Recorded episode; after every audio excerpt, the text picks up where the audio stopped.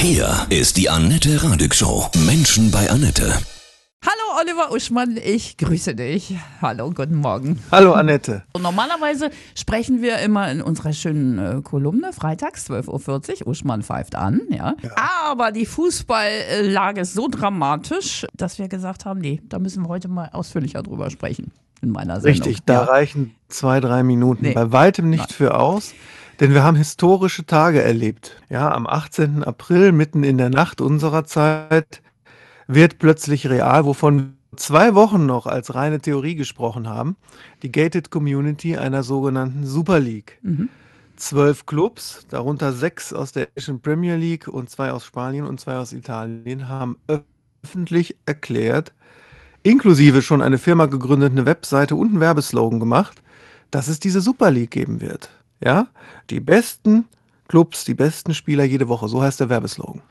Und wenn es schon einen Werbeslogan gibt, wird es ernst. Was will denn diese Super League? In dieser Super League würden diese zwölf Elite-Clubs plus drei noch nicht benannte plus fünf wechselnde untereinander spielen. Sie würden nicht mehr an der Champions League teilnehmen. Und sie wären ausgestattet allein für die Startsaison mit drei bis vier Milliarden Kapital. Von wem? Von JP Morgan, einer Investmentbank. Das heißt, die Besitzer dieser Clubs haben sich heimlich, niemand wusste das, die Trainer nicht, die Spieler nicht, diejenigen, die tatsächlich das Spiel ausführen, niemand haben sich heimlich getroffen mit dieser Bank und haben in den vergangenen Monaten offensichtlich das geplant und sind tatsächlich davon ausgegangen, du musst dir mir diese Arroganz vorstellen, die kommen damit durch. Unglaublich. Man nennt das ja im Englischen auch Breakaway League, also Ausbrecherliga, weil diese Clubs dann ja nicht mehr an der normalen Champions League teilnehmen. Theoretisch noch an ihren normalen Ligen, also wie wir es neulich gesagt haben, dass die dann nicht mehr in ihren nationalen Ligen spielen, das war gar nicht vorgesehen. Nur wenn die noch, noch mal zusätzlich mit 200, 300 Millionen pro Club ausgestattet sind, dann ist es auch absurd, wenn sie in ihren nationalen Ligen weiterspielen, weil die dann ja überhaupt nicht mehr einholbar sind. Ja, und zeitlich wird das wahrscheinlich auch nicht passen.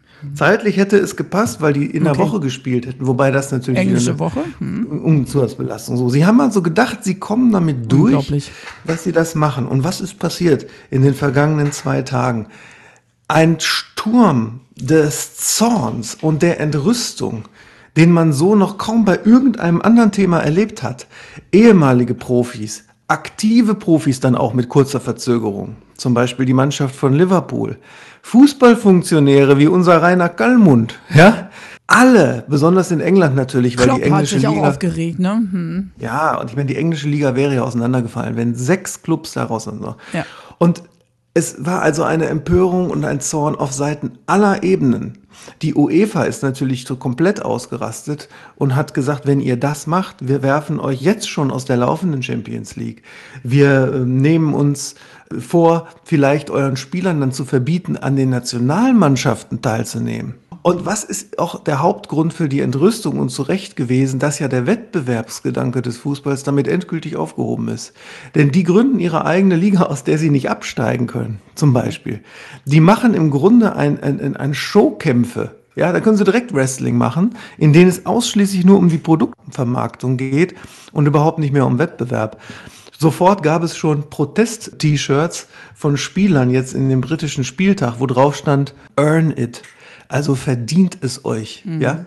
Man muss sich die Teilnahme an, an so einem Wettbewerb wie Champions League ja immer verdienen. Im Grunde, was die versucht haben, auf, auf die Beine zu stellen, ist eine Logik von too big to fail. Ja. So wie bei den Banken und so wie bei den großen transnationalen Unternehmen, die dann immer, äh, wo die die Gewinne sozusagen privatisieren und die Verluste sozialisieren und die nicht scheitern können. Ja. So, und jetzt ist das kolossal gescheitert, denn nur 48 Stunden später sind aufgrund der Proteste alle sechs englischen Clubs und dieser Super League wieder zurückgedreht. Ich glaube, Barcelona ist auch kurz davor. Es sieht alles danach aus, dass nur noch die übrig bleiben, also Real Madrid und Juventus Turin und Mailand, wo deren Chefs quasi auch die treibenden Kräfte hinter dieser Sache waren. Und die können ja schlecht allein zu viert Allerdings. da ihren Zirkus aufziehen. Ja, und die Bundesligisten haben auch gesagt, wollen wir nicht, ne? Die haben wirklich glaubhaft gesagt, wollen wir nicht.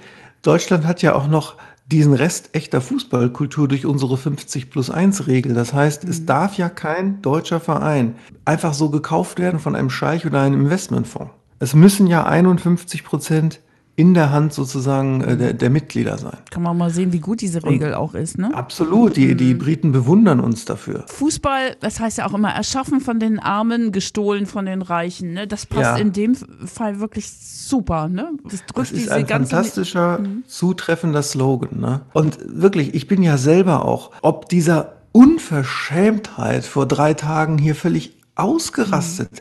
Es haben ja auch Pro Ex-Profis wie Gary Neville, einfach mal googeln bei YouTube, unfassbar tolle Wutreden gehalten und gesagt, it's disgusting, it's a disgrace, also es ist verachtenswert. Sie haben gedacht, das wäre Satire. Die haben gesagt, das kann doch nicht sein, dass man den Fußball so verrät. Das, das ist eine Kriegserklärung an den Fußball, weil natürlich steckt da viel Geld drin. Immer schon. Aber es blieb ja eine Pyramide, wo sozusagen die Teilnahme derer an der Spitze auch dem Fundament genützt hat. Zum Beispiel allein dadurch, dass dann die nationalen Ligen durch solche Superstar-Vereine interessant bleiben und die Fernsehgelder und die und alles, das, das äh, sickert ja nach unten durch sozusagen. Und dann, dass die Spitze der Pyramide sozusagen wie so ein Raumschiff abhebt und von der Pyramide wegfliegen wollte, ist wirklich an Dreistigkeit nicht zu überbieten. Und das wird dann auch noch begründet mit dem Fußball angesichts der Krise Sicherheit und Stabilität zurückgeben, weißt du? Leute, man muss mal jetzt wirklich sagen, sobald ihr solche Worte hört, Sicherheit, Stabilität oder auch Philipp Lahm, der das Ganze ja ideologisch ein bisschen mit vorbereitet hat durch seinen Aufsatz, wo wir vor zwei Wochen drüber Ja. gesprochen haben, ne? Vielfalt, Leute, wenn ihr diese Phrasen hört, es geht fast immer nur um Machtkonzentration und um nichts anderes. Und das haben die versucht in einer Zeit, in der der ganze Breitensport stirbt und in der hier zum Beispiel auch gerade frisch in der Lokalzeitung steht, dass die Amateursaison annulliert wurde, weil natürlich gar nicht genug Spiele ausgeführt werden konnten. Ja? Clever. So, und jetzt kommt ein interessanter Punkt, Annette. Wovon dieses ganze Theater um die Super League abgelenkt hat, nicht, dass das geplant war, weil es gibt ja durchaus auch die plausible Theorie konkurrierender Eliten. Nicht, dass sie alle immer da wie so ein Schaukampf das planen. Aber wovon das abgelenkt hat, ist die normale Reform der vorhandenen Champions League, die nämlich auch dieser Tage in der Schweiz definitiv verhandelt wurde. Und die enthält Elemente, die ähnliche Charakter haben, nämlich mehr Macht und mehr Absicherung für die reichen Vereine als je zuvor. Ja, möchtest du die Details mal hören? Ja, bitte. Also in der normalen Champions League Reform wird es so sein, ab 2024 spielt man da nicht mehr in Gruppen, sondern wirklich wie in einer Liga. 36 Vereine, vier mehr. Von den vier neuen Plätzen gehen zwei Plätze an äh, Vereine, die sich über den normalen Weg, man muss ja mindestens unter den ersten fünf landen oder den Pokal gewinnen in der nationalen Liga. Wenn du das nicht schaffst, also angenommen Dortmund wird Sechster, ne? dann wäre zum Beispiel Dortmund trotzdem in der Champions League, weil sie rückblickend in der Fünfjahresrangliste ihrer vorherigen Leistungen entsprechend gut genug waren. Das heißt, den ohnehin schon großen Vereinen wird selbst dann, wenn sie im normalen nationalen Wettbewerb ihre sportliche Qualifikation für die Champions League verpassen, ihr Platz trotzdem garantiert. Ne? Und gerechter wäre gewesen, wenn stattdessen, wenn man schon neue Plätze hat, mehr Plätze hat, zum Beispiel die Meister aus Tschechien, Dänemark oder Schottland einfach mal direkt qualifiziert sind, was sie nämlich nie sind. Ne? Das ist das eine. Und das andere ist eine Aufweichung des bisherigen Financial Fair Play Regelwerks, so dass also Investoren noch mehr Möglichkeiten haben bei Vereinen. Das heißt, die normale Champions League Reform, die jetzt stattgefunden hat, macht diese Machtverschiebung auch. Natürlich nicht ganz so kolossal, wie eine Super League das gemacht hätte, aber der Trend ist der gleiche. So dass es von außen, auch wenn die das bestimmt nicht als Theater verabredet haben, trotzdem so ist, wie wenn man in der Schule eine 5 hatte und dann kam man nach Hause und hat clever überlegt, wie man das transportiert und sagt, hör mal, der Guido, der wurde dabei erwischt, wie er Drogen handelt auf dem Schulhof. Das Ne? ist eindeutig Aber- schlechter und aber- schlimmer als aber- meine fünf. Aber ich habe nur eine 5. Was ist aus deiner Sicht zu tun, wenn du aufräumen könntest, so als totaler Fußballfan und Nerd und Experte? Naja, ich meine, die Kundschaft, die Fans, ja, Kunst, guck, ich sag schon Kundschaft, ne, des Ja. Produktes Fußball, sollte jetzt nicht, sie haben ja toll rebelliert gegen die Super League und auch wirksam rebelliert, alle, aber er sollte natürlich auch rebellieren gegen diese äh, too big to fail Machtverschiebungsmechanismen im großen Fußball. Und das geht natürlich nur, indem man entweder irgendwann sagt, ab einem bestimmten Punkt boykottiert man das und dann gibt es eben keine Fernsehquote mehr dafür und auch vielleicht nicht für die WM in Katar, die übrigens einen ähnlichen Sturm der Entrüstung hätte verursachen müssen, als sie damals festgelegt wurde. Und dann klickt man eben nicht mehr auf die Videos äh, davon. Aber noch wichtiger ist, wenn es wieder geht, wenn Breitensport wieder stattfindet, und Breitensport bedeutet ja schon äh, kleinere Vereine der Bundesliga abwärts, ne? Zweite, dritte, vierte Liga und natürlich euer Verein vor Ort, den Breitensport mit allem, was man hat, äh, zu unterstützen. Ja.